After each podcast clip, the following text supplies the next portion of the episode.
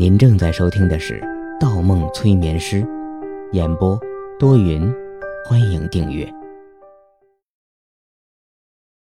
第九十七章，伤情。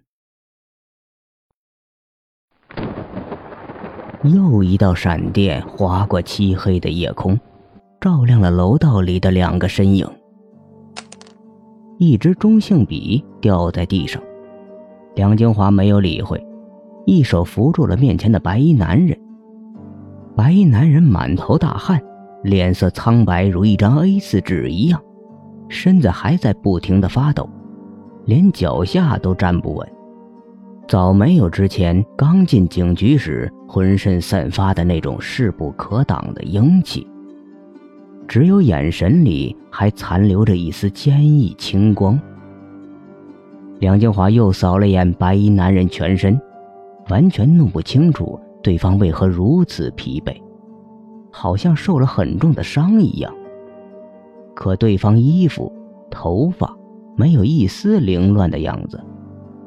梁金华温言道：“方墨，你身体没有什么问题吧？要不要去医院？”方墨淡淡一笑，摆摆手，却提不起任何力气。他的目光落在地上的中性笔上。想弯腰捡起来，可腹部传来阵阵剧痛，他的双腿都颤抖起来。梁金华看出了方墨的顾忌，弯腰捡起笔，又送回方墨的手中。方墨握起笔，将脑海中那张纸条上的五个地点依次写下，然后递给梁金华，缓了口气说道：“唉。”毒品被运送到这五个地方的其中一个，知道真正地点的人极少，他们可能今天就开始分货了。梁金华扫了眼纸条上扭曲的字体，全是下面县区的地方，还没有出冀州。他点了点头说：“他们分不了货，中务局里就联合交通部，把所有市区，包括县市的出行要道全部封锁了。”分货的全部是外地来的毒贩，他们要么进不来，要么出不去。十分感谢你能站出来协助我们完成这次行动，辛苦你了。你的身体究竟怎么了？看起来很糟糕，我还是送你去医院检查一下吧。方墨尴尬的笑了一下，摇摇头：“哼，我很好，不用梁老师费心。如果方便的话。”直接把我送回我的魔方咨询中心就好了。梁清华抓住方墨的手，如同抓住一个冰袋似的，一点体温都感觉不到。他觉着有些不对劲，想再开口，方墨却一使劲，也握住了他的手。梁清华点点头，不再勉强。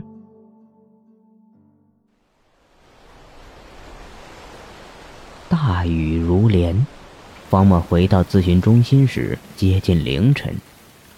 看着警车的尾灯消失在雨幕中，方墨才扶着墙面慢慢倒下去。他掀开腹部，疼痛的位置一点伤痕都没有，完全看不出什么异样。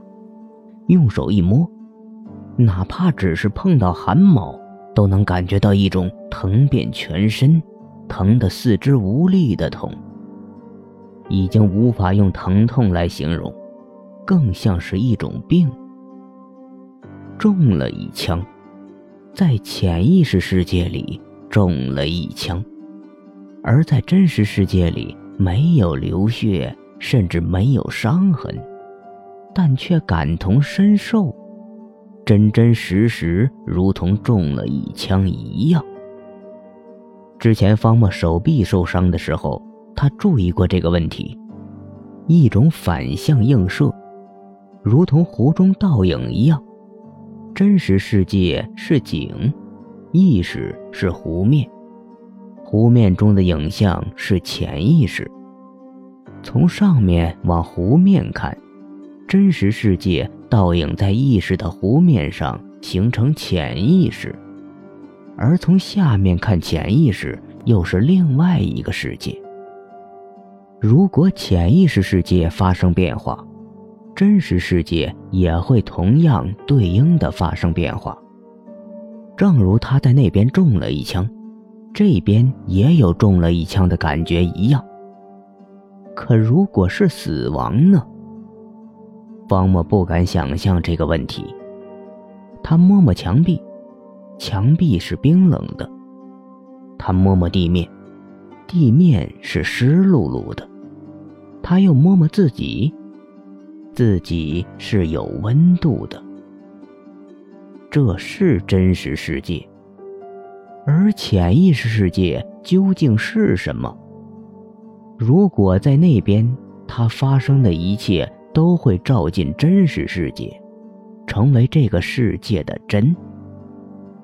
那么，那边和这边又有什么不同呢？如果两个世界相对于他来说，都是一样，那么哪里又是真实世界？是这边，还是那边？是两个都是，或者两个都不是？方墨从口袋掏出自己的魔方，那个只有第一排打乱顺序的魔方，他的心锚。它可以定位真实世界的唯一客观存在。他忽然意识到一件事情：如果没有心锚，在另外一个世界，它存在的意义到底是什么呢？或者说，除却他和少数一个拥有心锚的人，这个世界其他人存在的意义如何？他回想起大学第一堂心理专业课上那个命名“缸中之脑”的假说。现代科学已经能够证实，人的感觉与行为支配，全是大脑通过神经元间传递电讯号完成的。如果一个人被邪恶科学家实行了手术，他的脑被从身体上切了下来。放进一个盛有维持脑存活营养液的缸中。脑的神经末梢连接在计算机上，这台计算机按照程序向脑传递信息，以使他保持一切完全正常的幻觉。对于他来说，似乎人、物体、天空还都存在，自身的运动、身体感觉都可以输入。这个脑还可以被输入或截取记忆，截取掉大脑手术的记忆，然后输入他可能经历的各种环境、日常生活。他甚至可以被输入代码，感觉到他自己正在这里阅读一段有趣而荒唐的文字。关于这个假想，最基本的问题是：你如何保证？你自己不是在这种困境之中。想到这里，方墨全身冰冷起来，心底浮起一种前所未有的无助与凄凉。他笑了，将魔方打在地面的雨水里。他不得不承认一个事实：原来他唯一能证明自己存在的，只是一个魔方，一个塑料制品。一个小孩子的玩具，这是多么可笑而又讽刺的事情！啊，不，一定还有别的东西可以证明我自己，证明我自己。他喃喃着，陷入一种似疯似癫的状态。他想到了他的父母，但他的父母在他很小时候就过世了。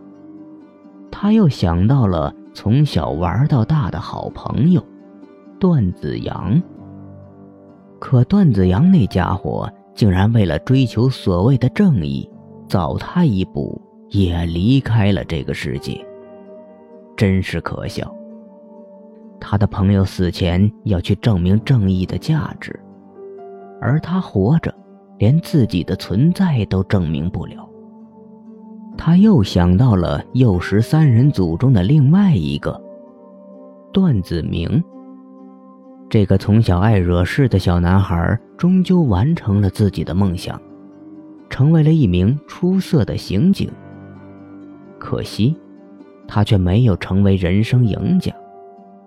他爱上了一个妓女，妓女还为他而死。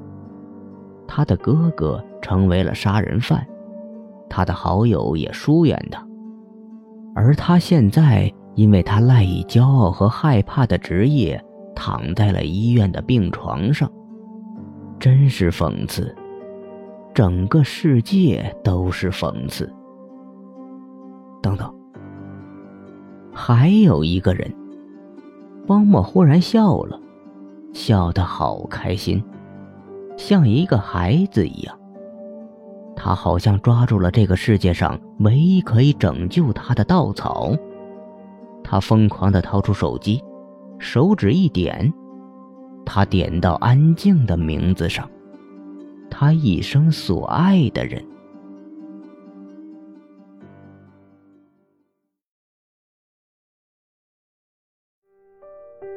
本集播放完毕，喜欢请投月票，精彩继续。